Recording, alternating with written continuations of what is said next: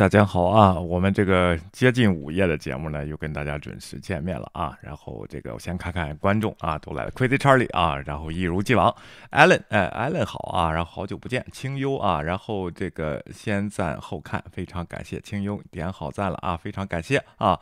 呃，Crazy Charlie 啊，威廉及所有弟兄们好啊，还有姐妹们啊，咱们也都好啊。然后我们今天油价四点四一加仑，哎，看这样降下来了啊。我终于，我呢这个最近没加油啊，最近 好长时间没加油了啊。等一下啊，稍微大家等一下，我把这个留言调出来啊。OK，呃，稍微等我一下。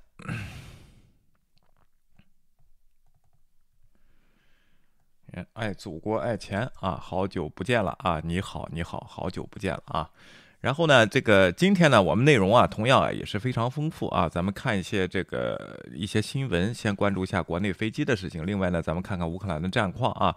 另外呢，再看这个乌克兰的实时更新一下。我我得看一看，咱们得大家跟我一块儿回百度去看一看这个国内啊对这个乌克兰战争报道的这个叫什么呢？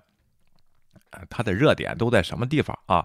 我发现真的是平行世界啊！一会儿咱们细看的啊，然后最后咱们深入分析的这一段呢，咱们要看一看一九四零年啊，一九三九年，就是八十年前的这个苏芬战争啊。那时候呢，纳粹呢啊还在德国，还没有进芬兰啊，也没有北约啊，也更谈不上什么北约东扩的问题。当时的苏联在斯大林的领导下啊，是怎么打了一场这种苏芬战争啊？历史上。叫冬季之战的这个战争，最后苏联获得了什么？芬兰获得了什么？现在苏联怎么样？芬兰怎么样？然后这场战争对国际的影响怎么样？对历史的影响怎么样？对现在的乌克兰有什么借鉴作用？对国际政治有什么作用啊？然后哎，清幽国内的九十二号的八块八，现在国内有九十二号汽油了吗？不是九十三、九十七的吗？我这个还有九十二号了啊，我不知道了啊。Kima Suda 啊，然后威廉好，C 哥晚上好，哎，大家好啊。那我们就赶紧进入今天我们的正题啊。OK。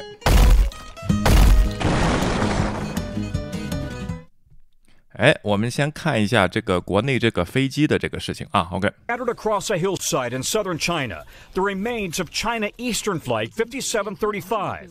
No survivors, just a. 上海的上海航空的五七三七这个救援工作呢和寻找工作正在进行啊，已经确认没有生还者。现场呢找到了一些尸体的残骸和这个留遗留的一些证件啊，一些一些东西。基本上飞机呢，因为它经过爆炸嘛啊。找不到全尸啊，这个对家属来说是非常痛苦的一件事情啊，因为经过了一个爆炸的，这个是基本上都碎了啊。说句实话啊，黑匣子呢暂时没有找到啊。Personal belongings of the 132 people on board. Chinese investigators now say the Boeing 737-800 was level at 29,000 feet. 在两万九千英尺的时候，也就是差不多一万米啊，九千米的时候呢，它还是平的，就是还是在正常飞行了，然后突。突然就往下坠，垂直啊，然后是这种自由落体的往下坠啊。OK。When it suddenly went into a fast and fatal nosedive, slamming into the ground in less than two minutes。在两分钟之内啊，就在一万米之后。 坠落到地面啊，这个加速度的是非常大的，我觉得这个普通人是承受不了的，就算有活的人在这个时候也两分钟也是承受不了的啊。宇航员这个这样落的话，都会经过特殊的训练啊。然后继续啊。Final seconds captured on a surveillance camera。哎，这刚才呢是现场拍到的一个画面，就是昨天我就说那个矿山的画面呢，证明是真的啊。这场这个飞机呢确实是一个垂直自由落体，直接就掉了下来啊。然后中国这个官方说呢，他们要尽快找到。黑匣子来调查事件的真相。Authorities today promised to find the cause of the accident as soon as possible. At the Dream Aero Simulator in Maryland，在马里兰州呢，这个美国的一个退役的啊，这个退休的这个飞行员呢，在这个模拟机上带着主持人呢，模拟了一下这样从一万米的高空两分钟掉下来啊，是什么样的感受啊？然后不吐就就已经很厉害了啊。OK。Retired Captain Mark Weiss showed us firsthand what those final seconds may have looked like. We're going down at 6,000 feet a minute now. and it's getting faster and faster. Six thousand feet a minute，一分钟呢？Six thousand feet 是 一万八千米嘛，啊，是多少？不是啊，我想想啊，six thousand 是两千米一分钟啊，这是非常快的这个速度了啊，继续啊。So you look your ass I'm coming back with the throttles. Can you pull out or is it too late? 你能把飞机拉起来吗？你就是你能把机头拉起来吗？啊，在这个在这个两分钟坠落的这个过程中，你能拉起来吗？啊，thousand feet here's the mountains.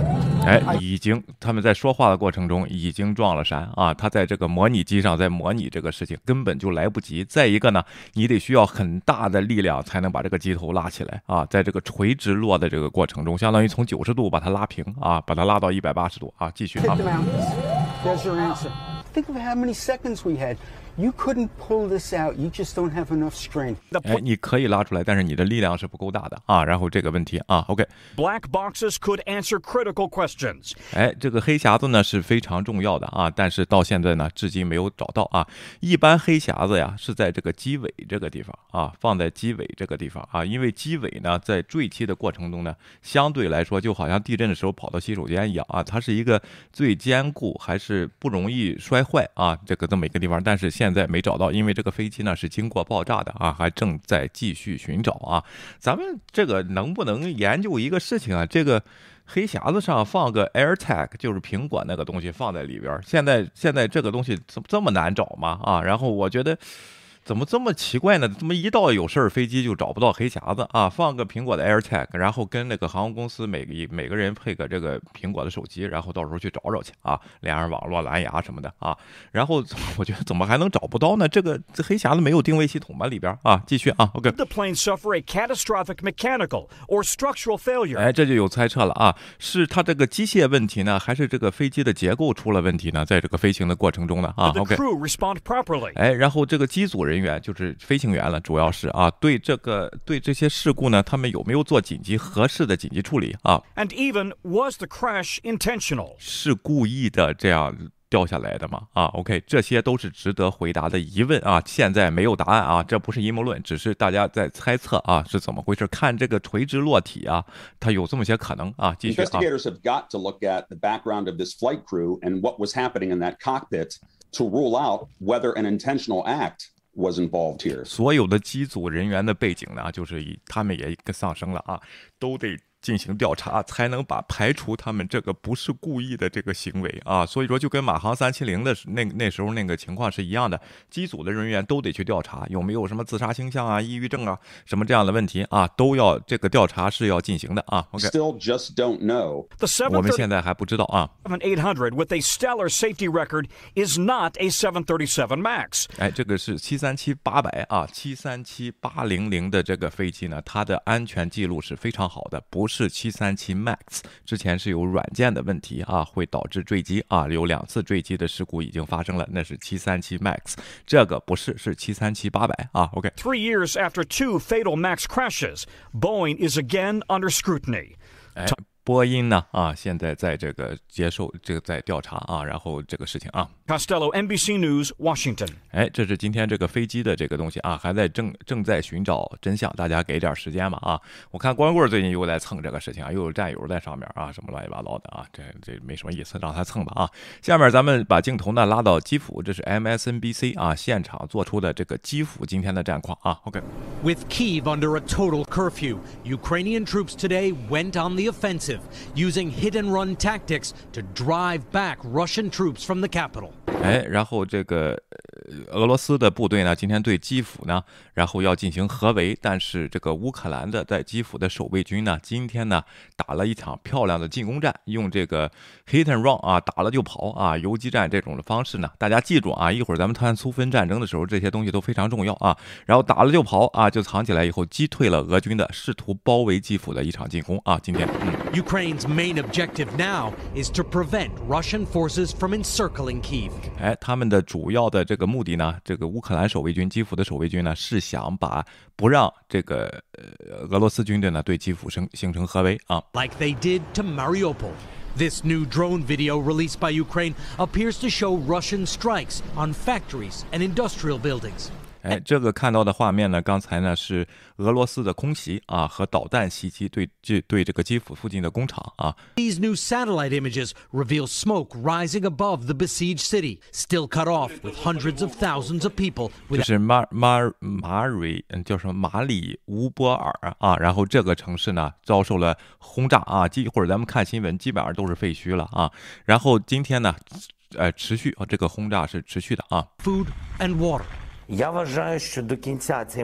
Ukraine's President Zelensky is calling for an immediate summit with Russian President Putin. 泽连斯基呢，今天要求呢，啊，立马和这个普京呢要进行一场会晤啊，但是没有回信儿那边呢。然后他去了意大利议会进行了演讲啊。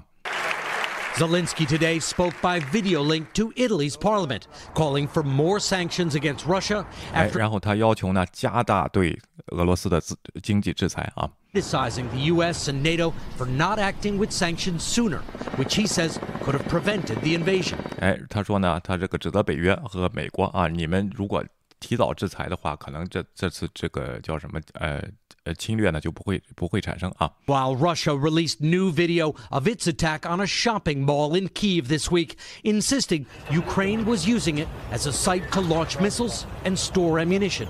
俄罗斯方面呢啊，然后公布了昨天他们袭击这个乌基辅的这个 shopping mall 啊，然后购物中心的这个视频，导弹袭击的视频啊，然后他们坚称这个。这个 shopping mall 这个呃购物中心呢是废弃的，然后他们在里边，乌克兰呃军方呢在里边藏着这个。弹药啊，OK，然后呢，乌克兰方面呢，国内呢，在被占领的城市赫尔松啊，人民还是积极的啊，在抗议，走上街头啊。Russia has met fierce resistance from Ukrainians across the country, and now, for the first time today, a senior U.S. defense official says Russia has lost more than 10% of its combat power in Ukraine. 哎。这个俄罗斯方面呢，丧失了他们百分之十的啊，然后战斗能力啊，也就是百分之九十啊，然后也就跟这个基辅那边说的一万五和美国军军方调查和英国军方 confirm 那个数字一万人啊，死伤一万人的士兵是差不多的啊，这个数字啊是基本上相吻合的，但是基辅那边呢肯定是有增加的情况啊，一万五他说啊，OK 继续啊。Resistance is also inside Russia. and the Kremlin is trying to crush it. 在俄罗斯国内呢，抗议的声音也不断加大，让克里姆林宫呢对人民进行了镇压啊，包括他的反对党之一、反对派之一的这一位啊，然后被判刑九年啊。今天呢，我看有人发给我一条新闻，说泽连斯基啊，然后说什么让十一个党派啊，他国内的十一的个党派呢，然后这个叫什么呢？呃。停止了活动啊，在乌克兰国内，在战争期间停停止了活动。我去看了一下呢，啊，这个新闻呢是这十一个党派基本上都是亲俄党派啊。然后这个亲俄党派啊和反对党是不一样的啊。最而且呢，这十一个党派的最大的一个呢，在议会占多少席位呢？四十五席啊。我们知道乌克兰呢有四百五十个席位啊，它的这个议会啊，所以说呢，呃，这就相当于啊。呃，我我就举了个例子，共和党和民主党，这叫反对党啊，在美国，这俩叫反对党，一个在野，一个在下边吧。但是另另一个完全有能力可以来执掌国家，通过下次大选啊，对不对啊？然后这时候呢，有一个很小很小的党叫，呃，社会主义公公民党。结果后边呢是亲中的啊！如果美国和中国打仗的时候，我觉得美国也会停止这个党派的活动啊。然后如果这个党派他有这个亲中的言论呢，或者是怎么着的话，如果美国跟中国打仗的话，会有这个活动。所以说这个是我一理解的。但是呢，咱们还是啊，看看相比来说，这个普京的最大反对者。被判了九年，你说你应该谴责哪边啊？当然你可以两边都谴责，如果你站在言论自由的基础上啊，你可以两边都谴责，但不能只谴责一边，是不是啊？这里爆出来的就是这个最大的人，最大的给判了九年，还有一位在伦敦被毒的没毒死那一位还在狱里了啊，两年半，而且呢，这个这一位呢，他不是。他被送到这个 maximum security 的这个 prison 啊，最大这个安全范围的这个这个叫什么？呃呃，监狱去了啊，而不是那种关押政治犯的条件很好的那种那种那种监狱啊，就让受酷刑去了啊，在里边啊，那那个那个监狱，这他被送去那个监狱呢，基本上是关骗子的啊。所所以说，这就是人身迫害了啊！这个东西，大家所以说你得对比一下两个国家啊。那边呢是利用议会的权利，我进我先你停止你活动，也没有把这些席位吞心病啊。一旦打完仗，你也可以到时候再看啊。但是问题就是，泽连斯基呢，也不要借这个机会。我还是那句话啊，看看当年的丘吉尔。然后战争英雄是战争英雄，但如果你治国不行的话，你应该下来啊，是这个问题啊。继续啊，OK。A Russian court today sentenced Putin's top critic Alexei Navalny to nine more years in a maximum security prison。他是在俄罗斯国内呢对普京的最大的这个批评者啊，然后被判了九年。你说说这叫对言论自由打击吧？这才叫吧啊！继续啊。For fraud, Navalny supporters say the charges are simply a way to keep Putin's enemy off the streets，完全就是啊，不让这些反对意见说话啊。然后这个问题，他的罪名呢是诈骗啊。继续啊。Russian forces have been hampered by shortages of food and fuel. Tonight, a U.S. military official says some Russian troops also lack appropriate cold weather gear and have had to be pulled out of the fight Because of frostbite. 哎，然后他说呢，这个俄罗斯的军队呢，啊，也是没有食物和汽油的啊，他们的供应链问题呢。这个后勤问题呢，并没有解决。那有些士兵呢，因为缺少冬天的衣服，所以说呢，他们会被拉离战场，因为他们受到了冻伤啊。一会儿咱们再看这个东西啊。下面呢，咱们回到国内的平行世界啊，我就百度随便搜了一下乌克兰的资讯啊，然后根据焦点排序啊，什么是最热门的新闻啊，什么什么这个东西啊。然后俄副外长呢，你看这完全是平行世平行世界啊，基本上就是反美信息和支持俄罗斯。的信息或者反对乌克兰的信息，怪不得我们油管上这么大的声音呢啊！呃，我本来还不理解这些人从哪儿看的这些信息啊啊！然后都是这些啊！然后美国这边呢，把俄罗斯的这个媒体呢定义定义成这个 disinformation 啊，然后基本上你是看不到的。有人说也是说这个言论自由不应该啊。同时，我我还是说这句话啊，这个俄罗斯呢，他非常善善用这个善于利用这个假新闻啊。然后呢，最近这个亨特的这个电脑啊，然后亨特拜登的这个电脑啊，这个事儿啊，又在右翼那边炒热了啊。我找个时间给大家说一说。昨天晚上呢，我也进行了研究啊，这个事情是不是右翼说的那样啊？然后这个事情啊，然后呢，今天咱先不说，然后国内呢也对这个电脑门啊，然后大肆报道，赶上路德了都快啊，然后大肆的报道，然后我。你这个我已经做好了研究，咱们看一看啊是怎么回事儿这个事情啊。然后呢，你看俄罗俄副外长不能容忍在乌克兰的军事实验室，咱们这边已经说了这是一个谣言啊，完全误区有。人家那边是研究化肥什么的，生物生物种子什么这些东西的啊。而且在联合国、美国都这样声明了，这边造谣继续在。看来我国呀的态度并没有改变啊。然后就是看这些媒体，人家美，你以为人家美国这边不看吗？啊，然后这个问题啊，然后你你就这就是。这这这觉觉得你中立啊？这个绝对不会啊！韩国海军陆战队士兵。率自赴乌呃赴乌克兰，然后韩政府求乌方拦人啊，然后这又是个信息。下边还有一条是英国的女皇卫队的一个士兵跑到乌克兰去想参战啊，结果回国以后呢说被判入狱。这些我都没没有核实啊，这些新闻就相当于我们说按热点搜呢，都都是些闲片子事儿，就算是真的都不是不是什么大事儿。但是在咱们国内呢，通过这些事情分析乌克兰的民族性，分析国际的这个民族性啊。分析国际社会是多么虚伪啊，然后乌克兰人曾经多么残暴啊，有多少纳粹啊，然后这样的事情。这简直就是这一一叫什么一叶障目啊，不见泰山，就是以点概全啊！我我真是没想到啊！说实话，我们极力不采用右派的媒体，其实右派的小报，一会儿咱看一下 Newsweek 也是这些事情啊。然后这个这个东西啊，但是有人他就相信啊。然后俄军公布最新战果，击落六架乌克兰无人机，包括一架 TB 二啊。然后这是他们说的捷报啊。然后首批乌克兰青田这个及桥。那这个侨胞啊，然后到达青田啊，青田在什么地方啊？然后下一个中国青年网装什么白莲花？细数美国在乌乌克兰危机中的七宗罪啊，包括美军公布了这个叫什么呢？拜呃，就是拜登就在这个美国五角大楼公布了俄罗斯要入侵的这个情报啊，也被他们说是叫火上浇油啊，什么这种东西啊？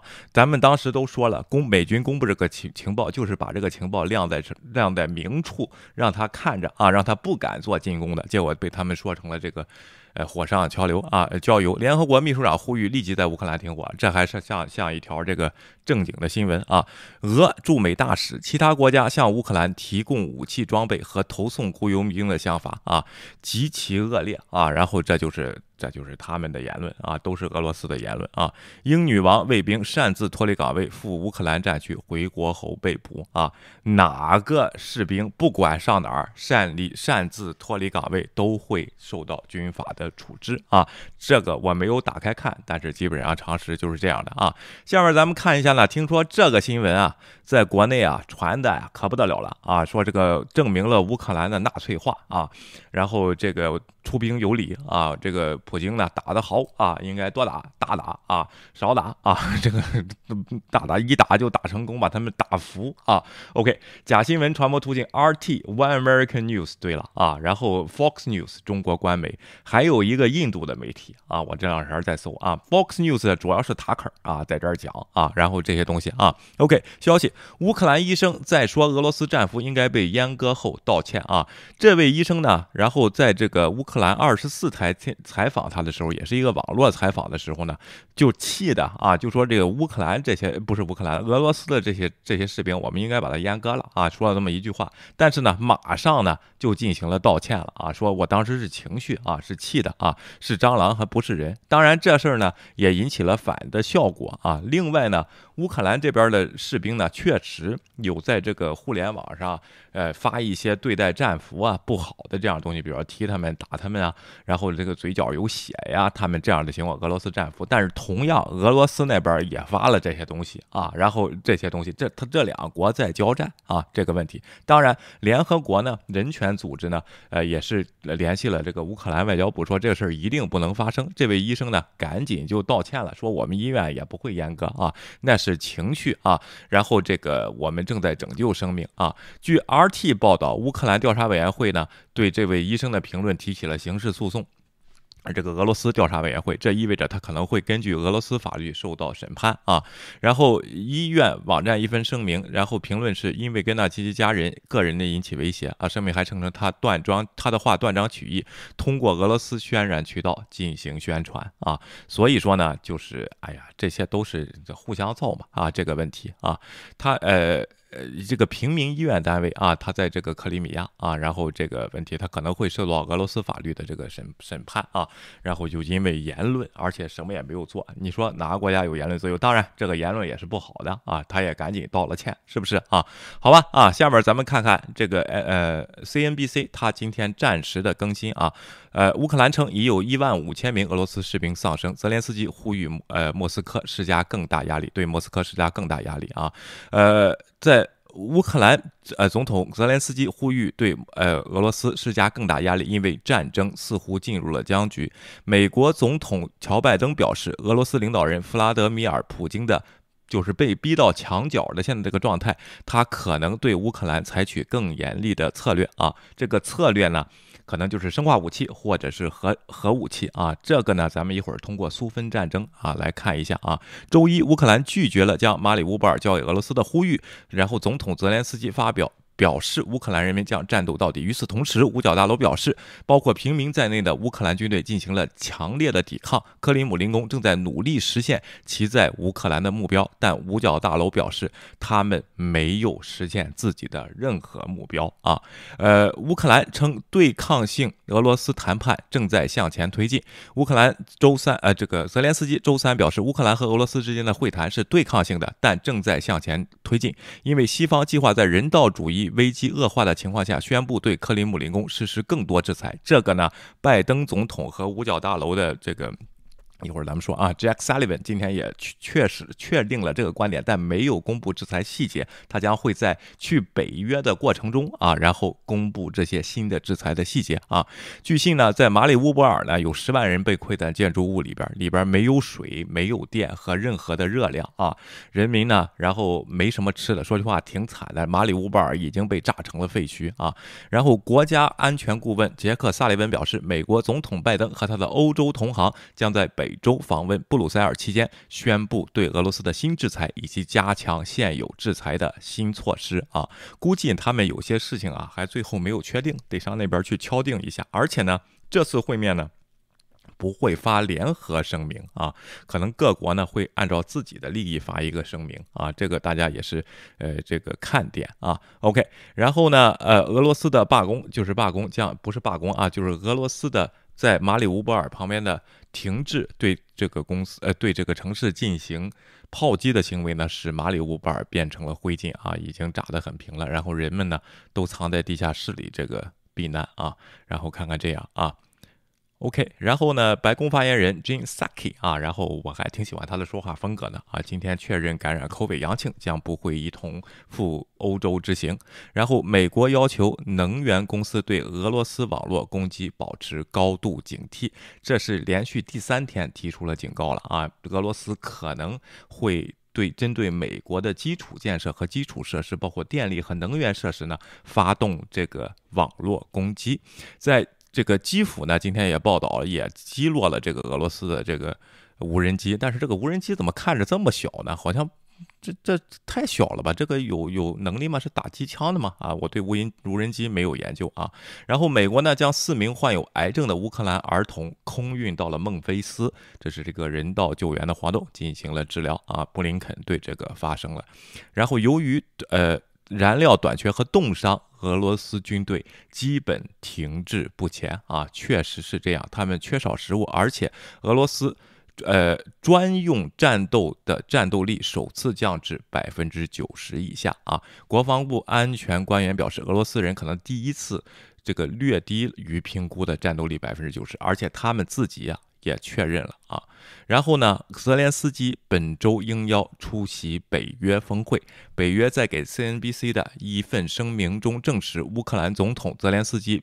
在基本在在本周晚些时候应邀通过安全视频连接，在北约领导人峰会上将发表讲话。北约在声明中说，这将是欧盟领导人直接从泽连斯基总统那里听到乌克兰人民由俄罗斯的侵略而面临的严峻局势的机会。在峰会上，盟国和乌克兰将讨论盟国可以做些什么来加强对乌克兰的支持。啊，乔拜登计划在三月二十四日与。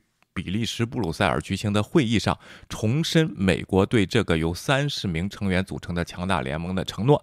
拜登随后将前往波兰，这是一个北约盟国，正在协助应对蔓延到乌克兰边境的人道危机。啊，这是。这是这个，这是叫什么呢？这是这个北约的行程，泽连斯基将去讲话啊。五角大楼呢还确认呢，轰炸马里乌巴乌巴尔的导弹呢，至少有七枚是从黑海俄罗斯的军舰上发出的啊，这是他们能确认的信息。但是呢，他们对俄罗斯的这个。匕首啊，这个超音速导弹呢？尽管俄罗斯和乌克兰都声称他们见到了这个超高音速的导弹，但是五角大楼不能确认啊这个信息啊。好吧啊，今天咱们再看一下这个，这就是今天的这个时事的情况啊。下面咱们看一下这个一九四零年的这个苏芬战争啊。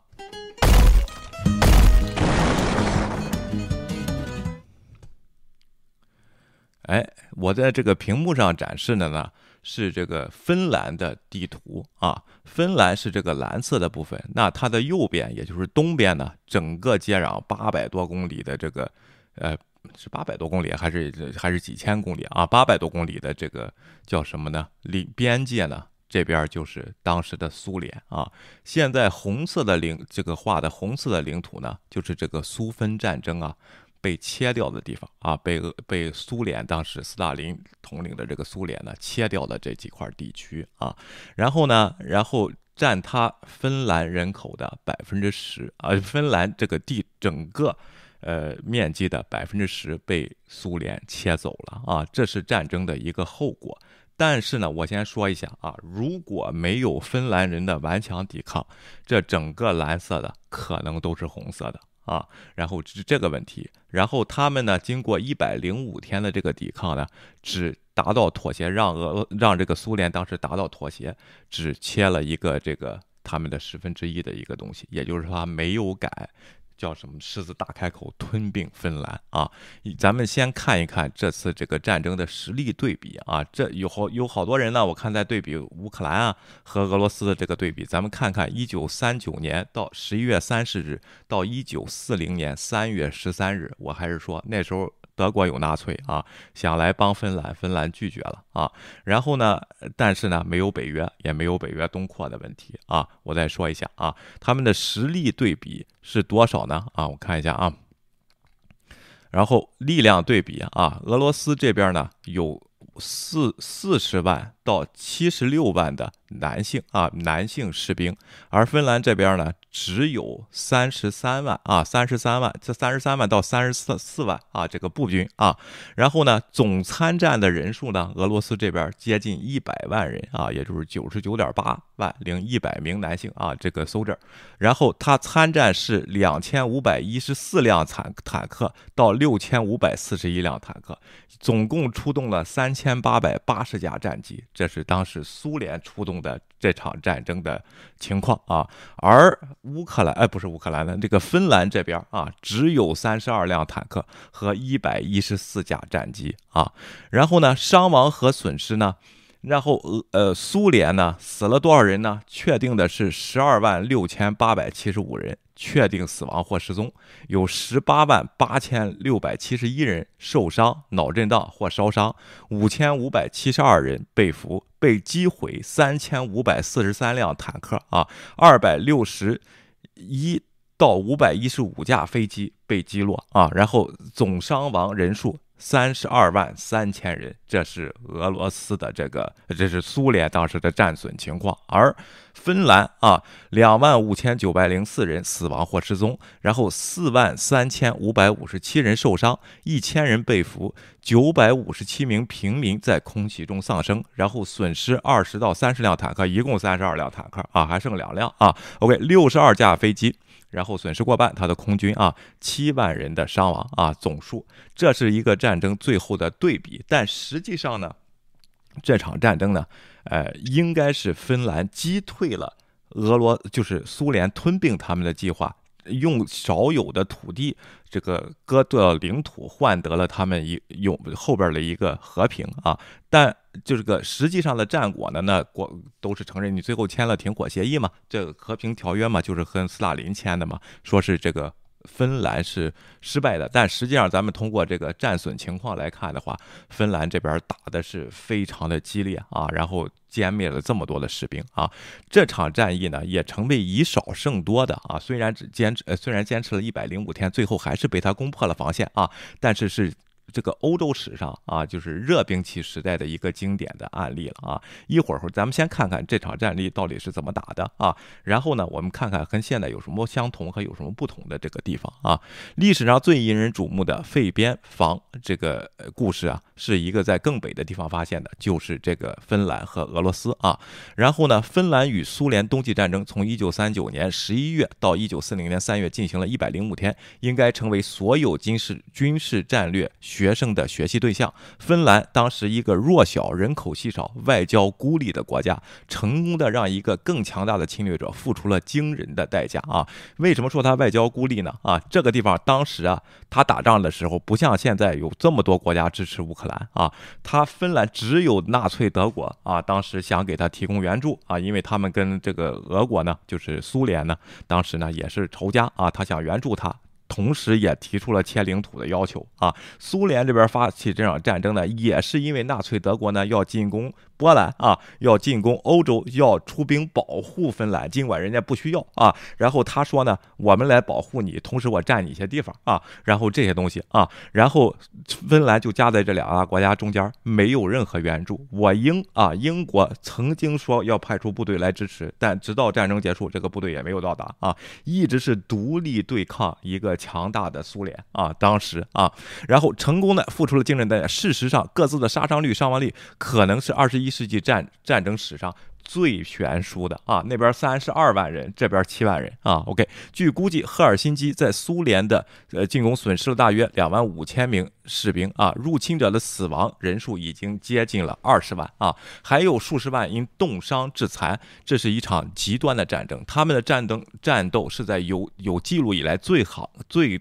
寒冷的冬天。之一进行的，在白雪皑皑的树林里，日光只持续几个小时，气温经常下降到远低于冰点。在这种情况下，任何裸露的肉体都立即都有立即被冻伤的危险，而成堆的尸体将在几分钟内被冻得硬邦邦的，获得这个砖墙的牢固性。肆虐的狂暴风雪和狂风经常中断无线电传输，阻止空中侦察，并偏离炮火的轨迹。芬兰最终在斯大林的猛攻下。屈服，守了一百零五天，最终那个防线被突破啊，发现自己不得不放弃他的领土。然而，他的公民军队如此严重的刺伤了苏联的熊，以至于北欧国家保持了独立性啊，这是。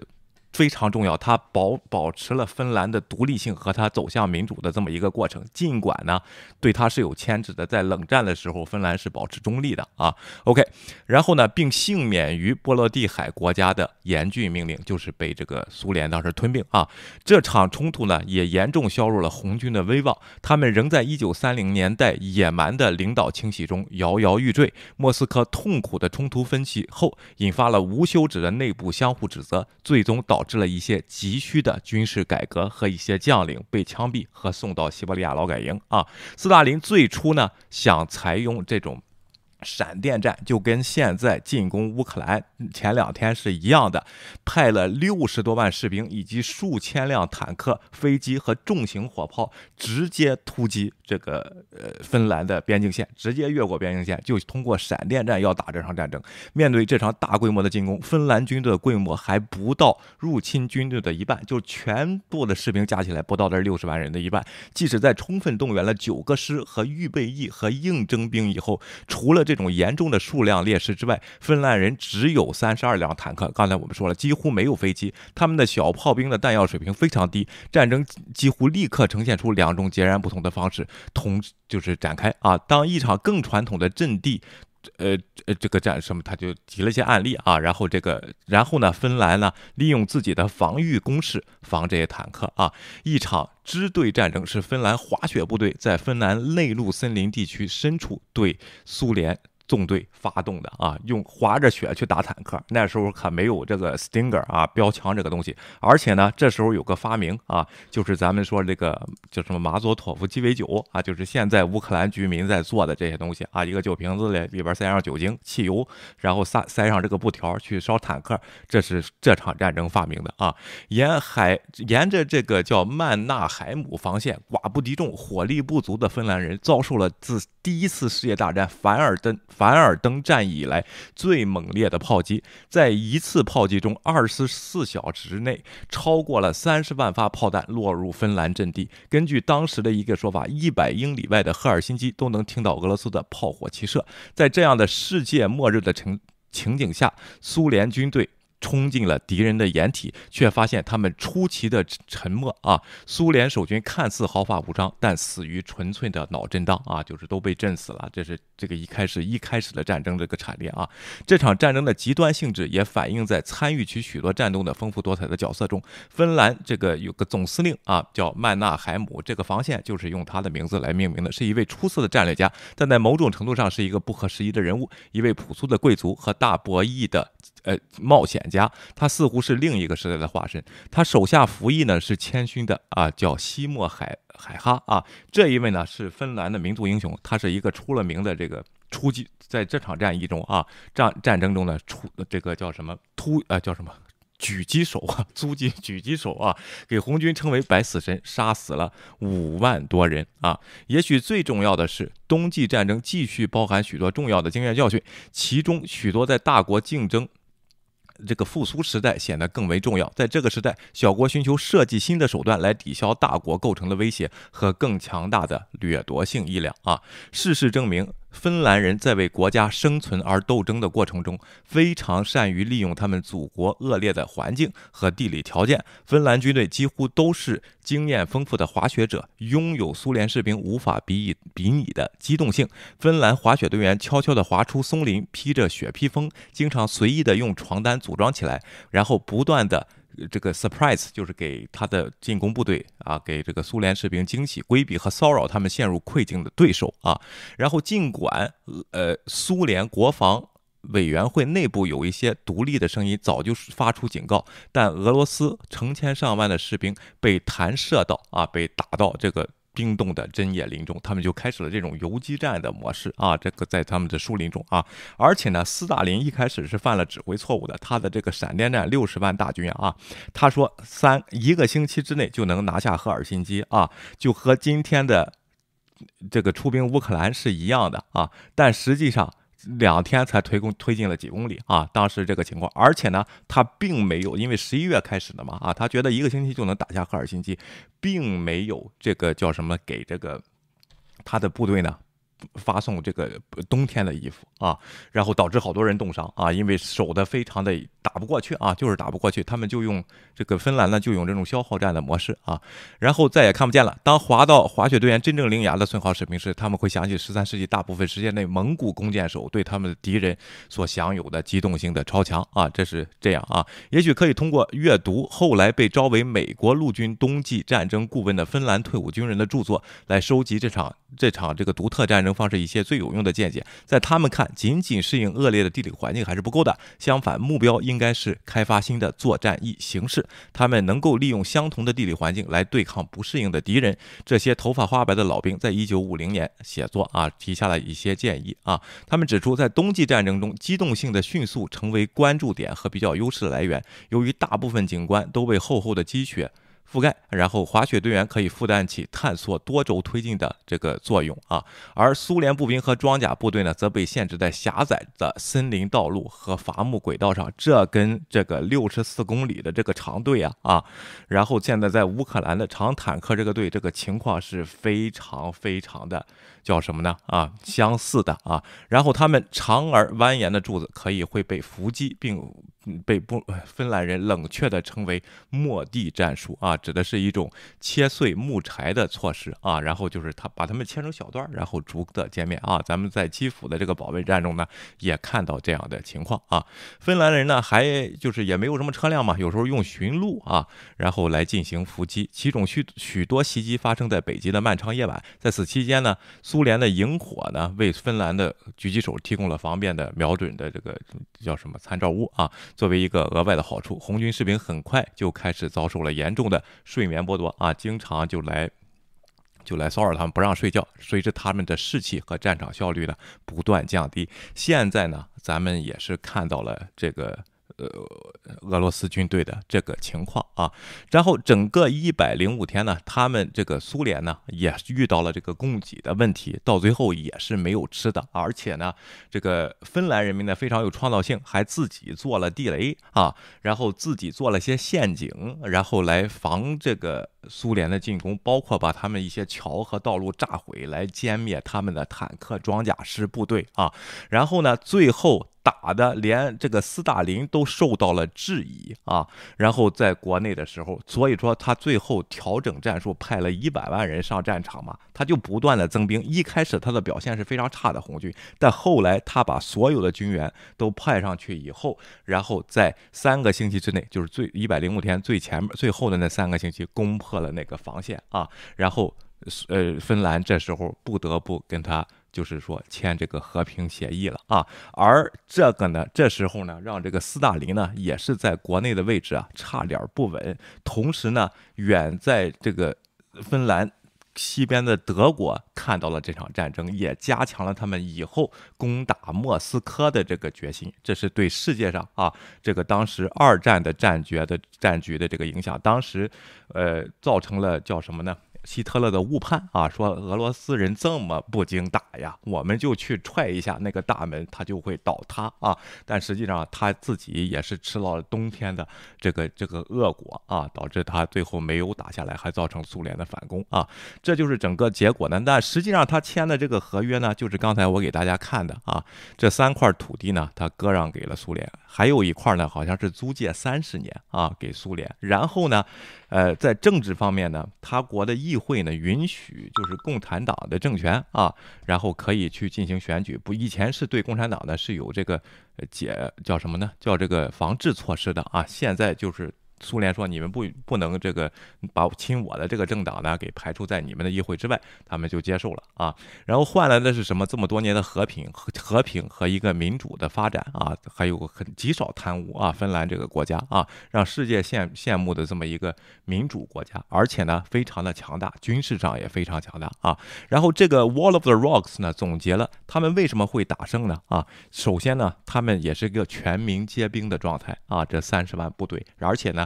平民也加入了战斗，他们的作战这个有效性呢是非常高的，而且他们对地形呢熟悉，而且他们都是很好的滑雪者，上来就能用啊这些问题。另外呢，就是俄军一开始的士气是不高的，就像现在的苏呃这个苏苏联呃不是苏联的俄罗斯和这个乌克兰的战争一样，好多士兵接到战争命令的时候，就是这种一下子下的命令都不知道自己在干嘛啊，然后这个事情。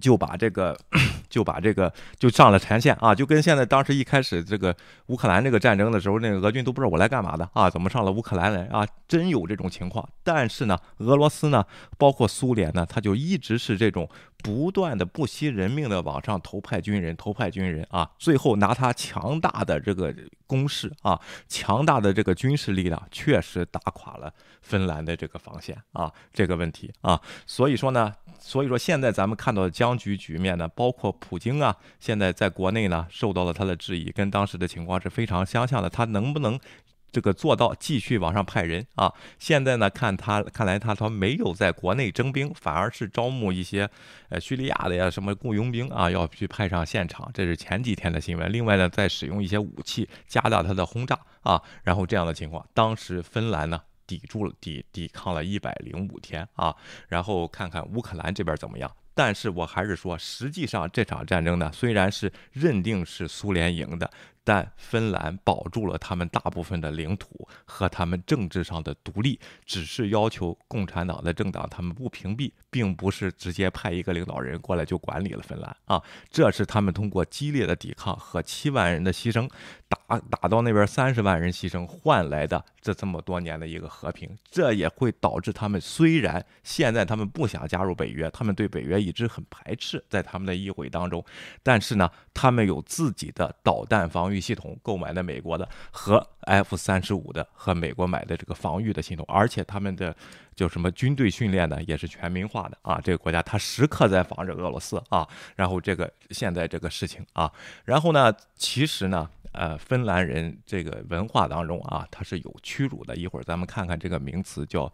Finlandization 啊，叫叫芬兰化，在国际外交上是怎么用的啊？在这这次俄乌战争，俄国跟乌克兰的这个战争过程中呢，也提到了啊这个这个做法啊。然后有的人就会提到，包括国内的一些投降派啊，你们就是你们投降吧啊，乌克兰，你们最后不打成什么样，不就也是割地赔款吗？你们投降吧啊！这个菲兰芬兰话，咱们看一看，在芬兰这个国家，他自己实行了芬兰。化以后啊，然后他们是怎么看待乌克兰这个战争的啊？下面呢，咱们看一下这个，呃，我看看这个媒体啊，然后是这位是亲历者啊，他回忆一下当时的情况啊，就对。就是这个芬兰人啊，他对当时这个俄罗斯人，虽然他也不懂这战争是怎么回事，对这个苏联人是怎么很，他说乌克兰战斗时间至少要和芬兰人一样长啊，这是亲历者啊。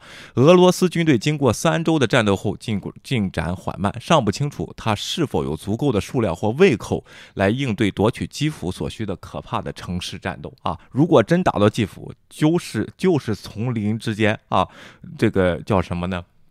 芬兰人当时利用他们的树林子和大雪来对抗他的坦克，就是这种情况。如果到了巷战的情况下啊，OK，一个原因可能是当当他们彼此交谈时，俄罗斯士兵很难理解他们为什么而战。这是在苏芬战争，就是冬季战争的时候啊，也是一样的，就像他们在冬季战争期间所做的那样啊。然后这位亲历者回忆到，战争结束后，他们在回家的火车上和朋友低声谈论了这件事啊。我们亲爱的祖国需要这样的战争吗？啊，这是当时从芬兰撤回去的士兵再回到。莫斯科的火车上是这么说的啊，我会告诉你我的想法，他可能做到了。红军，红军对一场大战毫无准备，让党和政府大开眼界。我们芬兰的雪原上，我们在芬兰的雪原上看到了真实具体的证据。我不是战略家，但我学会了我们不知道如何战斗的艰难方式，就通过战斗学会了怎么打仗。这通过这一百零五天，你说说他的士兵他是不行的，但是呢，也显示出俄罗斯呢的一个。战战争的特点就是这样，上来先先是弄些白丁来啊，慢慢慢慢他会增强兵力，因为他是被逼到这个点，他打不下来，他就慢慢往上逼，包括对德国的反击啊，也是这样的啊，大家得明白一下，这个俄罗斯他现在表表示这个颓势，不证明他后边没有力量，而且是更残忍的力量啊，包括什么导弹，这就是北约一直在担心，他看后边会用更狠狠的手段来达到他的目的啊。历史上好几次战争，他都是这样打的啊。如果我们赢得一个大胜利，那将付出不合理的高昂代价，这是俄罗斯当时苏联的士兵自己都感觉，而我们不会像我们保证的啊。然后那样。那样就是说，我我们也拿不到他们保证的之前的那些东西啊。俄罗斯士兵和平民都已经进行了此类的讨论，这是当时苏芬战争的时候，并可能得出类似的言论。战争持续的时间越长，即使俄罗斯军队取得一些艰苦卓绝、代价高昂的胜利，俄罗斯作为一个国家并没有获胜，也无法赢得这场战争，就像苏联没有赢得冬季战争一样。尽管他拥有领土收益啊，认识到普京政权几乎无法对抗一个更小。但坚定的国家啊，更不用说整个西方世界在支持乌克兰，这将是入侵的最后结果。即使对于那些不反对他的俄罗斯人说也是如此，他们也会看到事实啊。当时我说了，苏芬战争和现在的呃俄乌战争啊。区别就是，当时芬兰是完全孤立啊，没有任何国际救援啊。呃，这个邻居瑞典呢没谈好啊，然后不会派援军来。我英呢说是要派人来，结果没来啊。德军要派人来呢，也要割领土。这个芬兰不同意啊，他就独立在抵抗，也没有国际声援，也没有现在咱们开会，然后联合国声援他一百四十一个国家反对啊，都送物资，都救援难民，没有，没有人逃跑啊。那时候，俄罗斯当时呢，呃，这个苏联当时呢，斯大林是最高统帅，没有人敢质疑他。打到中期的时候，才有几个将军敢给他说：“你前面总司令，你前面那个闪电战的策略，他能不能改改？我们士兵死了多少？”人了啊，他这才听了这个战论，然后不断的调整策略啊。之前也是一意孤行这样打的，而现在的普京国内是有反对者的啊。我给大家说一下啊，所以说这是这两个现在世界现在打的这个俄乌战争和当时苏芬战争不同。其实如果看最后的结果呢，可能芬兰没没守住啊，在在重挫乌苏联以后没守住。但是这场乌克兰战争最后是什么结果呢？模式上很相似，但是能不能胜利呢？还不好说啊。虽然今天呢，我看到有新闻，他们呃，这个叫什么呃，乌克兰的军队呢，在反击，好像夺得了一个小镇啊。但是呢，时间可能会很长啊。这场战争拉的啊，起码不会比这个比这个一百零五天的这个战争长啊。OK，所以说呢，芬兰当时是经过了顽强抵抗。保对保持了自己相对的领土完整和独立性，并没有被苏联吞并到那儿去，才发展成现在一个世界上最发达啊、比较民主的这么一个国家，而且抵抗力非常强。这就也是为什么俄罗斯，你说北约东扩吧，啊，你不是说这个苏格呃乌克兰要放导弹吗？芬兰早就放着导弹，你怎么不敢打呢？啊，这场战争的时候连这个。北约都没有啊，纳粹人家都拒绝，是不是啊？然后就这个问题啊，然后芬兰很漂亮，毛皮市场很便宜啊，这么冷是不是啊？OK，下面呢，咱们看一下这个乌克兰人他是怎么分析这场战争的相似之处啊，这两场战争的相似之处啊。我们过去几天看到的情况，让想起了一九三一九三九年到一九四四零年的冬季战争，当时苏联军。呃，苏苏联率军对抗芬兰，斯大林的五年计划于一九二八年与一九三二年实施，使苏联能够制造成吨的重型、成吨的这个重型军事装备，就是坦克车啊，数千辆坦克、火炮系统和飞机。此外，苏联呢在战术和作战层面都有现代军事学说，芬兰什么也没有，当时根本不是发达国家啊。另一方面呢，芬兰有一支。晋级进进积极进取的步兵，他们装备有机关枪、燃烧弹和一些火炮啊。一九三九年十二月，芬兰在卡累里亚地峡突破防御的第一次尝试失败了，因为不同师之间完全缺乏协调，即步兵前进没有炮兵支援，或步兵前进但没有坦克等啊。然后苏联停下来。重新集结，用了一个半月的时间看了吗？跟现在他的这个沟通方式这些东西，虽然他有现代化的东西，现在啊可能不太管用，咱们都看到他用手机在做联络啊，然后一个半月的时间才调整成功。二月份，芬兰指挥部在曼纳海姆防线前方部署了纵深五十到六十公里啊，以在红军到达防线之前拖延他苏军的进攻行动。持续了一个半月，又被拖了一个半月，看了吗？啊，俄罗斯使用许多现代武器，坦克、装甲车、装甲战车、飞机和导弹，但是乌克兰步兵连同坦克、大炮。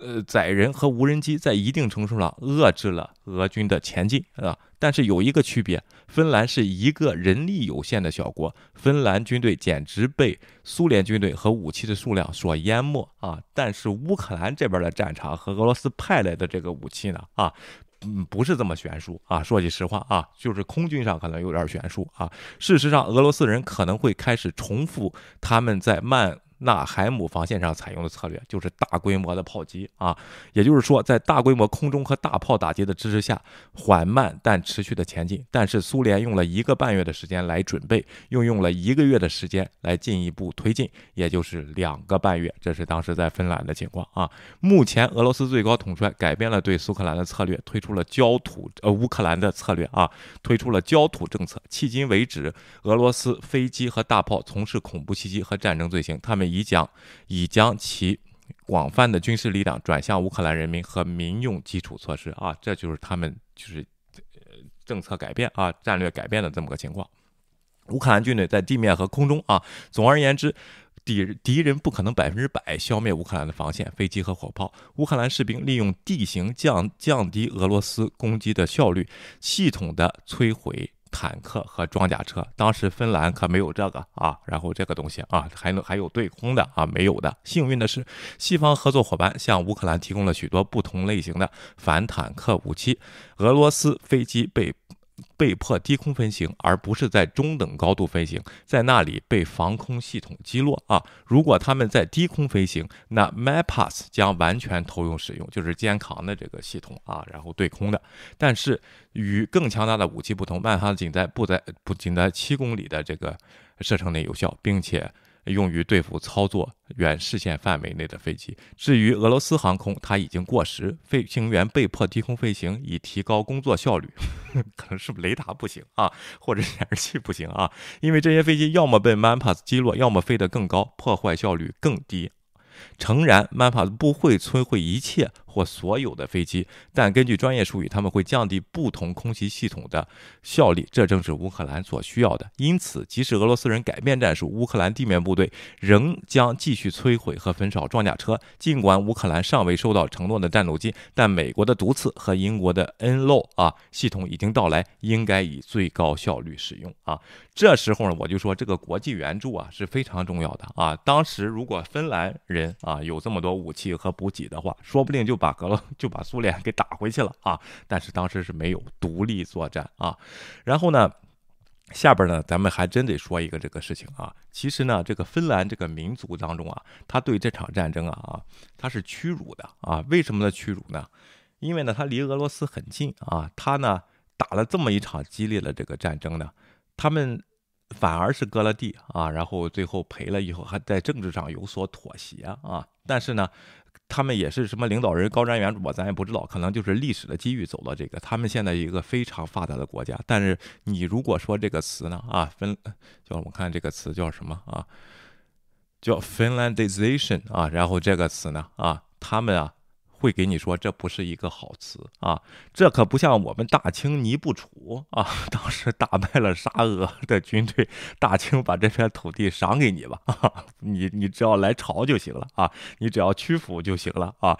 不是，人家芬兰付出的努力，想要保住自己的国土的，但是没有保住他的国民当中呢。就到现在来说，在他们学校里边啊，虽然有些人都不知道 Finlandization 是什么意思，就是乌克兰，就是芬兰话是什么意思啊，但是他觉得这不是一个好词好词啊。咱们最后看一下这篇文章啊，非常快啊。赫尔辛基几十年来，芬兰作为一个独立且无人。居住的民主国家就是无人，就是呃住，就是接管啊，无人来。霸权他们的民主国家，在苏联的阴影下幸存了下来，因为他让克里姆林宫对其政治产生了巨大的影响。看见了吗？这是他们比较屈辱的。虽然我是保持了政策的完整，但冷战期间是克里姆林宫影响影响他们主权的完整，然后让他们保持了微妙的中立啊。在这种模式下，在外交界被称为芬兰化啊，Finlandization 啊，现在被用来作为解决乌克兰僵局的一种可能的解决方案。这种想法法呢，将有效的中和其主权，并可能让俄罗斯在新时代拥有一个新的势力范围。但对于芬兰人来说，更不用说乌克兰人了，这不是一个被轻易扔到谈判桌上的想法，带有一种帝国的旧世界政治的味道。这种政治曾经将欧洲大陆。的小国在一场他们无法控制的游戏中沦为棋子，也就是说的芬兰啊，这对芬兰人说这个词是负面的。芬兰国际研究员啊这样说，这与芬兰历史上一段非常艰难的时期有关。虽然该政策帮助这位位于北极边缘的国家避免了作了作为苏联集团一部分被占领的南部中欧和东欧国家的命运啊，就波兰什么那些国家命运，但芬兰的独立是以吞下。不小的自我审查为代价的，这个和外容许外国势力为代价的啊，这场战争达到的结果就是保住了主权，但是。里边有些政党你不能去他们，另外呢，他们自己审查言论啊，然后这样的东西啊。今天的芬兰是欧盟成员国，使用欧元，并按照自己的条件与美国和欧洲打交道。他们因为缺乏腐败，他们国家腐败很少，和慷慨的福利国家而备受赞誉，而且是深深的西方国家，在北约拥有强大的伙伴关系啊。虽然不是北约的成员啊，如果有的话，俄罗斯对乌克兰的威胁只会鼓励芬兰人比。以前更公开的谈论北约是否对他们有意义，而一度压倒性的反对意见正在削弱。为什么呢？就是因为这个苏芬战争以后，这个芬兰话他们是受益者啊，芬兰人觉得自己是受益者，但是这个民族上是有屈屈辱程序，呃，这个这个屈辱的情绪的啊。有些人是现在他的人是非常讨厌，就是一直以来是非常讨厌俄罗斯人的啊。但虽然他境内也有俄罗斯族啊，俄罗斯人，OK。但芬兰人也必须清楚清楚地意识到。他们与俄罗斯有着微妙的关系，曾小心翼翼地避免不必要的激怒总统普京。尽管如此，这与冷战期间强加给他们的让步相去甚远啊！然而，这一模式本周再次浮出水面。当时，法国总统马克龙在摩罗在俄莫斯科进行穿梭外交时啊，今天我看有丹有兰迪亚给我留言说，马克龙找了普京十七次啊，然后咱们国家才找了区区几次啊？人家马克龙确实在努力了，但是马克龙。提到了芬兰话这个词啊，被记者问及芬兰话是否对乌克兰来说是一种可能性的情况下，他说是的啊，这是摆在桌面上的选项之一。但是他要去促进和谈嘛，在中间当中间说和人嘛。他人记者问他，呃，这个芬兰话，也就是让乌克兰相对牺牲主权啊，牺牲领土，然后受俄罗斯控制，然后来避免战争。这个是不是可以啊？然后马克思龙说这是选项之一啊。后来呢，他就试图回避这些言论啊，说没说过啊。OK，但芬兰话的种子已经在一些乌克兰观察家的想象中种下，即使芬兰人自己也束手无策。就是我芬兰话作为芬兰话的他这个使用的国家，芬兰人他自己都觉得这个政策不好啊。我就跟你说啊，虽然他是受益者啊，这个他自己有一个矛盾情绪啊。当然。在国内当中，第一个想法就是投降啊！我就非常这个真的是非常奇怪，咱们的抗日战争当时是怎么打的啊？然后虽然咱说别说这个这个共和啊，这个别说共产党和这个国民党的这个事情，我们是不是也是不能丧弃主权的？啊，这些问题不能割地赔款的。如果当时打了东北，打了北京，咱就投降了，根本我们现在可能也是受益者。但是为什么我们要坚持去打那场战争呢？我就非常不明白这个想法啊。然后就国内第一就是，哎，你是一个小国，你还抗争什么呀？啊，就直接投降了就行了。当时中国对日本来说，除了国土大点儿，连这个这个这个军事军事这个对比，比刚才这个芬兰都不如啊。我就跟你说，照样不是在抵抗。是不是啊？照样不是在打，不就是要保持中国吗？啊，这个领土完整吗？啊，这个东西怎么现在这些人都这样了呢？啊，我不太明白，好像就不是在你国家，在你国家打，我估计也是这帮子人啊，就不明白呢这些事儿，我我真的是不明白。第一个想法就是，哎，给那割给他啊，然后咱们别打了。但是人家乌克兰人不愿意，关键是这个问题，芬兰人也不一定愿意，是不是啊？OK，咱们看啊，四十五岁的，稍微我喝点水啊，OK。四十五岁的工会官员啊，艾丽娜啊，然后他说，在赫尔辛基白雪皑皑的参议会广呃广场抽着烟说，这仍然是一件很难讨论的事情。他的周围呢都是俄罗斯的影响啊，俄罗斯从一八零九年到一九一七年统治芬兰啊，原来也被统治过。他眺望着这个什么雕像啊，然后说了一句话啊，他说是俄罗斯父亲和芬兰，他是这个这位议员啊，是俄罗斯父亲和芬兰母亲的女儿。他说他和芬兰人一起长大，芬兰人怀疑他。他的俄罗斯名字就是这个国家，虽然是被芬兰人虽然芬兰化了，依附于当时的苏联，但是就是其实人对俄罗斯人是非常讨厌的啊，非常拒绝的。而他的母亲在谈到俄罗斯人时，仍然仍然拒绝谈论政治啊。他不断出现芬兰化这个事情，同样的事情会发生啊，指的是俄罗斯想要在其边境地区扩大其影响力的冲动。你看了吗？这就是。这说是和北约东扩有什么关系啊？这芬兰人他更了更了解他的这个邻国啊，就是他就有时不时的就需要扩大边境啊。这个俄罗斯也怪了，这个苏联啊，每次都去换得一个很大的领土，最后都统治不了啊，要不慢慢又缩小，然后又扩大，缩小又扩大啊，在历史上就是这样的问题啊。OK。然后事实上啊，然后这个术语呢也是一个德国人来的啊。最后一次出现是在二零一四年俄罗斯入侵这个克里米亚的事件，当时老兵们也提提出了它作为一种可能的解决方案啊。然后华盛顿邮报当时也进行了报道啊。但芬兰人表示，这种模式会奖励听命于俄罗斯的政客，排斥那些不愿接受俄罗斯影响的政客，并在该国引。引进一批芬兰与芬兰精英密切合作的苏联秘密特工，这是芬兰人他这么走过来的啊。当时呢，和他签的条约就是不准进共产党。那如果不准进不共产党的时候呢，这个苏联就往这儿慢慢的渗透派人了啊，派一些政客。然后呢，你你对他是芬兰话啊，就是我你不能排挤他吧，他还会会给你好处啊，让你获得选票。这些政客还有他会渗透你的精英啊。这些人呢，发现都是间谍啊，然后这个事情啊，然后 Haber 先生是一位退休的图书管理员，他年龄比较大啊。他说这个词的时候，他也有点害怕。他解释了冷战期间自我审查是如何从权力的走廊延伸到家庭客厅的啊。这个自我审查是什么意思呢？就相当于咱咱张老师这个人就是什么文化大革命的时候啊，不能说，现在也有啊，一说俄罗就。现在可能中国更说，一说乌克兰，都对偷偷的发一个颜色啊！我看他们微信上有人在偷偷的发啊，然后我说我看懂了 啊，虽然没有这么严重吧啊，就是这个时候，就是苏联他就搞这一套，就就是俄罗斯就是搞搞一套啊。然后这个先生回忆说，作为一个年轻人，他对当时对俄罗斯怀有负面情绪，但一直隐瞒。许多年轻人可能更喜欢英语课而不是俄语，更喜欢美国牛仔裤而不是苏联标准啊。但对俄罗斯的公开批评虽然是显然是不。不合法的，呃，不是非法的，但是却是禁忌啊。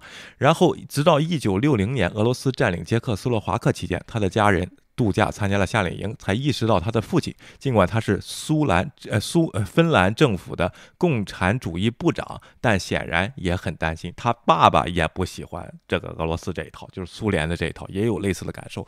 我意识到我的父母其实并不喜欢苏联，虽然在。苏联共产党里边上班，OK。外交政策专家阿尔托拉先生认为，芬兰话对乌克兰或芬兰都没有好处。尽管他说，这个时期在该国的历史上已经牢牢的占据，就芬兰已经，他他就是芬兰话了。当时通过这个战争啊，但是呢，这个芬兰话对他也没有好处。这个东西呢，也不能作为乌克兰的借鉴啊。但在另一个俄罗斯边境国家重新引入它时，只会加速到他又回到芬兰。就是又会影响到芬兰啊！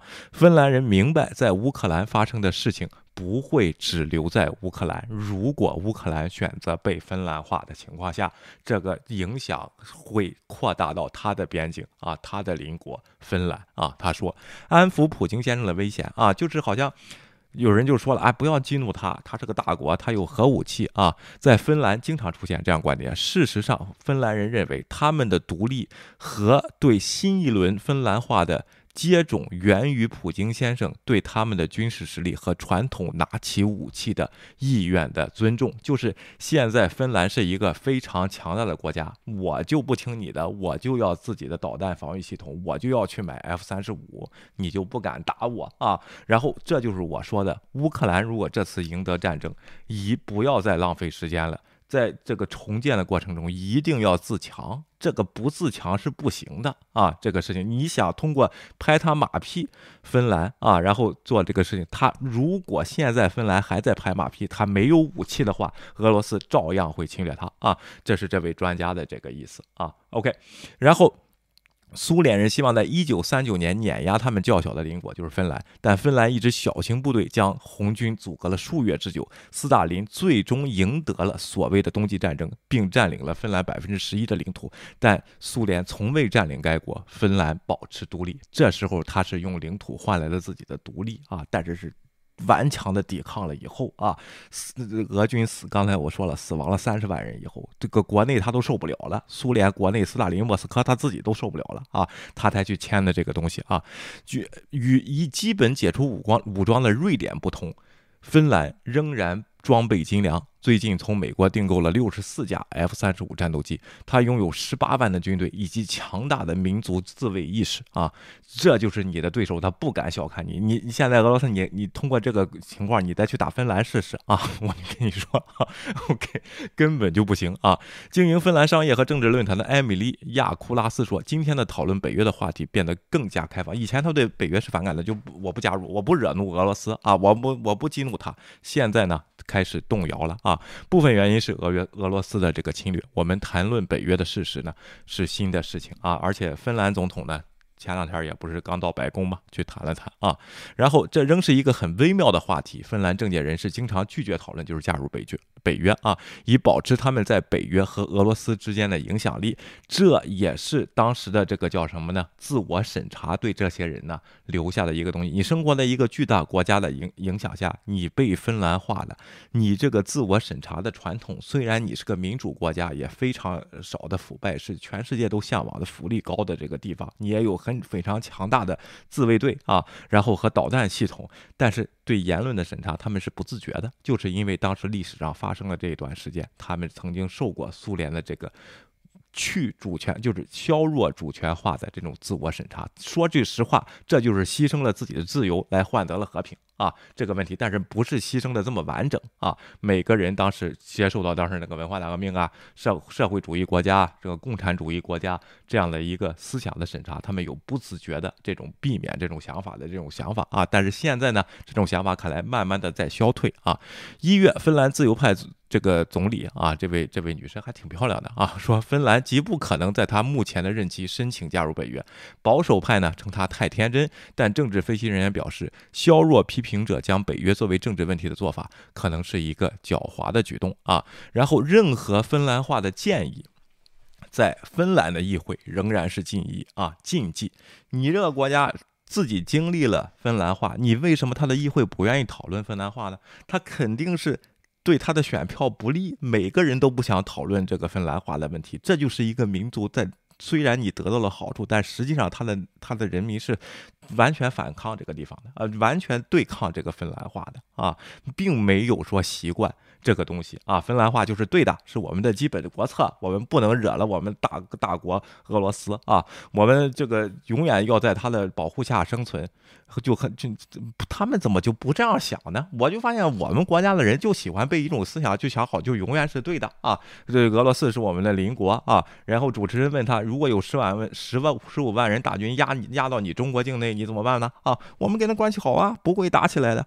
人家芬兰为什么就不这样啊？为什么就要强大，就要保护好自己先呢？对不对啊？OK，周二呢，然后这个米卡表示呢，他提出了他提出批评者所说听起来很像对乌克兰芬兰化的策略后，他将辞职啊。他在议会中说出来这个东西，但说完就辞职了啊。他在推特上写道：“马克龙或其他人应该公开宣布乌克兰不会加入北约。”就提出了这种芬兰化的想法，然后他立即辞职了啊。二零一四年，政府的环境部长在因侮辱芬兰而被抨击后辞职。他称自己的政府决定为俄罗斯建造的核反应堆开绿灯是。在接受呃这个莫斯科的竞标，是对芬兰化的倒退。你看，拥护芬兰化的就不想激怒激怒俄罗斯的，在芬兰的芬兰议会的人，现在是受排挤的啊！大家看出来这个民意啊，世界是有变化了吧？对不对啊？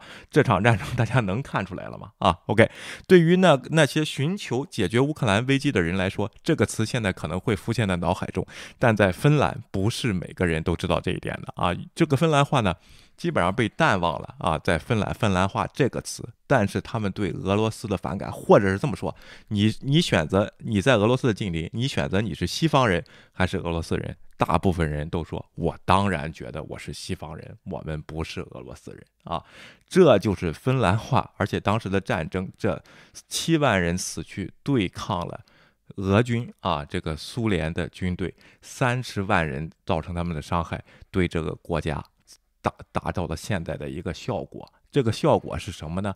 人民内心很矛盾，但是这种向往西方说他们是西方人，并不是俄罗斯人的种子呢留下了，还有当时他们的主权留下了，是他们发展成了一个呃最先进的一个国家啊，现在在北欧啊，然后这个事情，而且他们有强大的军队和这个防御的系统，他们做事呢虽然是夹在大国中间啊，当时在冷战的时候是。不得已的被这个苏联化、被芬兰化啊，然后不能激怒俄罗斯。但是现在这种力量抬头，因为民意而这都就是虽然他们芬兰化是时刻笼罩在他们头上的，但是他们心里自己还是认为自己是西方人。我不知道我我说那么多，大家听明白了？挺复杂，而且他们。这这就说呢，尊重乌克兰人民的选择，你最好不要采取芬兰化啊。第一，对你乌克兰不好；再一，对我芬兰也不好啊。然后，俄罗斯就是要扩大它的威胁，对它的邻国啊，大家看出来了吗？啊，就是这个问题啊。所以说呢，并不是投降就是最符合利益的东西的啊。投降你也得打到像芬兰这个样，再去做投降，才能有一点好的效果。而且你的人民意愿不愿意，愿不愿意保家卫国？有好多人不理解什么叫全民皆兵。当时芬兰就是全民皆兵啊，然后瑞士能保持中立，也是因为他有非常强大的军队，而且他他的瑞士人就是兵啊，就是这么个意思。这些事儿不要不理解，生活在这个。俄罗斯这样的强权旁边的邻国，它都是这样的，包括立陶宛、波兰啊、捷克啊，大家去看一看这段历史，然后再对人家评论，人家不都是。这个外国人一来就带路的啊，并不是 啊，然后都并都是这样的啊。好啊，我叨叨了这么长时间啊，终于把这个事儿说完了。我也说，我觉得我说清楚了啊。如果没说清楚，大家可以在下边留言，我或者有什么硬伤呢，也可以大家留言啊。然后我看看大家的留言啊。OK 啊。梦醒无痕，威廉辛苦了啊！没想到今天讲我最最爱的这段历史，点赞啊！哎，对，谢谢啊，谢谢啊！我也是最近刚看到啊，芊芊怎么不做节目？芊芊这个有好事儿啊！然后 OK，这个梦醒兄，我正在适应酒精，怎么喝多了嘛？啊，OK，呃。哎，这个尤兰的大卫对抗格里亚啊，确实啊，当时芬兰打的是非常漂亮啊。虽然这个 希特勒都被打震动了啊，说 俄罗斯这么不堪一击，但实际上他进去也不行啊。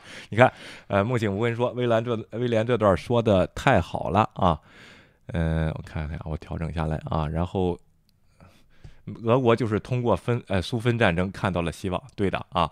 然后我们读书史教科书影视作品从来没有提到过苏芬冬季之战，也不提卡廷，哪怕是苏修时代，哎，先改来不及了啊。然后白俄罗斯和叙利亚啊，我都怀疑斯大林是不是有芬兰血统。哎，他们说斯大林是有，反正一个挺低劣的一个血统，并不是他们他们里边当时说的挺高等的一个什么血统啊，阿尔巴尼亚还是什么的，忘了啊。OK，我只知道芬兰生产诺基亚和运动手表，就像很多动物小国听过但不了解啊，呃，挺发达的啊。最近有好多芬兰的电影还不错啊，大家可以看看啊。老战士说，芬兰有不少优秀的跨国集团，就像我们日常用到的。呃，代交的纸张百分之三十是芬兰的产品啊。呃，奎特查理说，我只知道芬兰是。属于北欧国家啊，哎，列穗说对了，就是欺软怕硬，是的啊，所以说在他的角，并不是你一味委曲求全就好了，当年都做过啊，然后委曲求全的时候都让他吞并了啊，呃，还有国产对讲机，列说对我刚才说通讯的时候啊，老战士，历史上俄罗斯能取胜的战争都是拥有充足物资后援的情况下，所以西方忌惮中呃中共的支持，对的啊，就是我都把他卡住，他自己都不行了，你现在要给他送武器去啊，然后送送军粮，那可不行。啊，列岁说，私以为国际上很有必要联合，好好教训一下俄俄罗斯这货啊，这个国家很麻烦啊，他又大呢，又不讲理啊，然后呢，你你也打不服他啊，他也不服，他就他不像是那个，就是有些国家，你比如说法国吧啊，然后这个他就表现一个，就是说我我很很怎么说呢？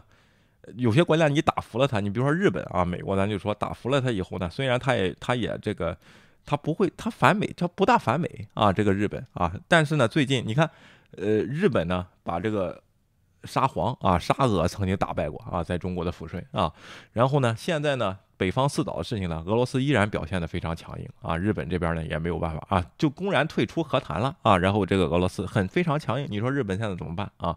呃，猎户座势力过时的不仅是武器，还有思想，对的啊，这个芬兰化这个思想是适合当时啊，现在的人他不是这么想的，这就是这篇文章要说的啊，就包括芬兰的议会啊都不行啊，但是在我们国内啊就劝降的多了啊，劝瑞典，劝这个你。早早投降吧！你早就该自己宣布不要加入北约，你去惹这个事情干嘛啊？他不看看人家当时芬兰人他自己芬兰化了以后，他们自己是怎么想的啊？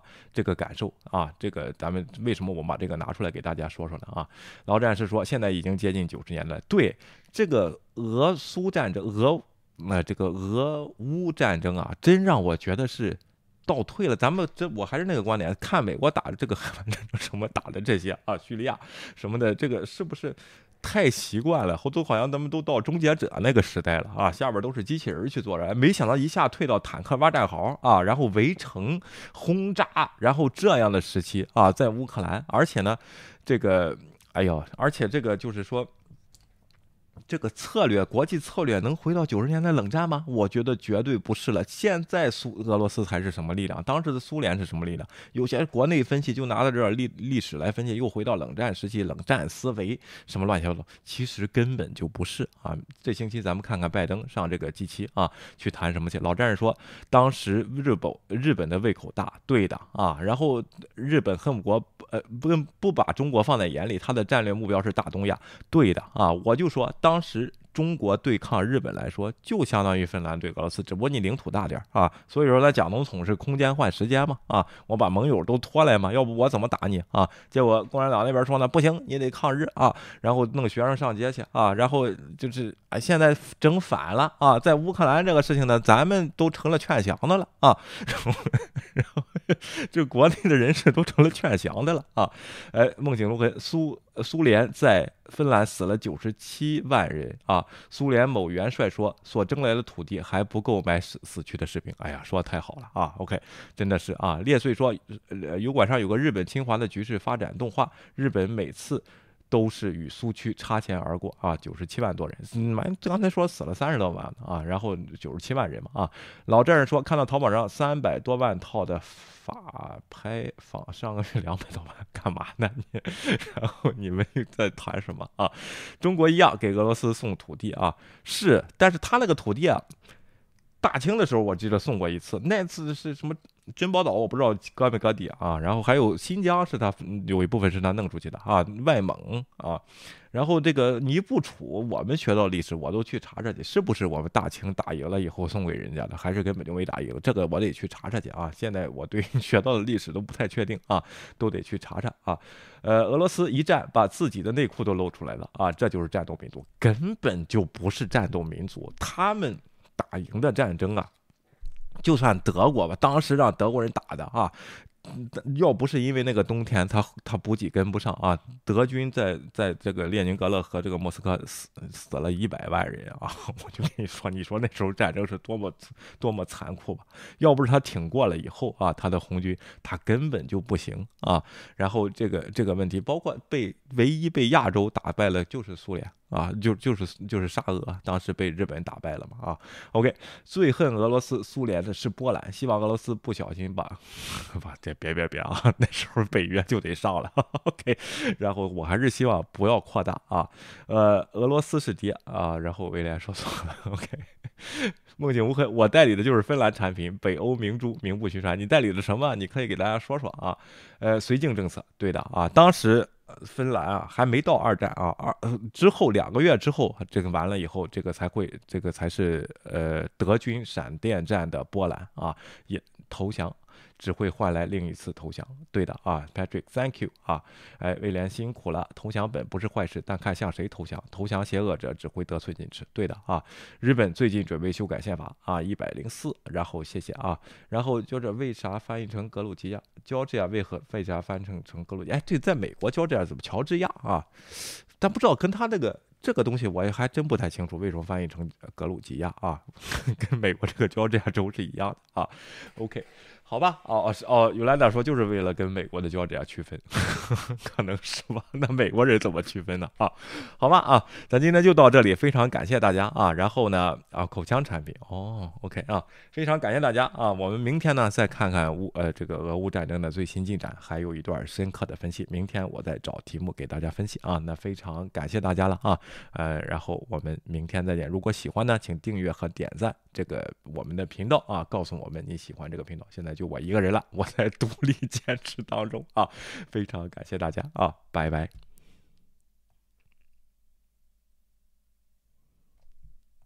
请订阅，我们好好谈。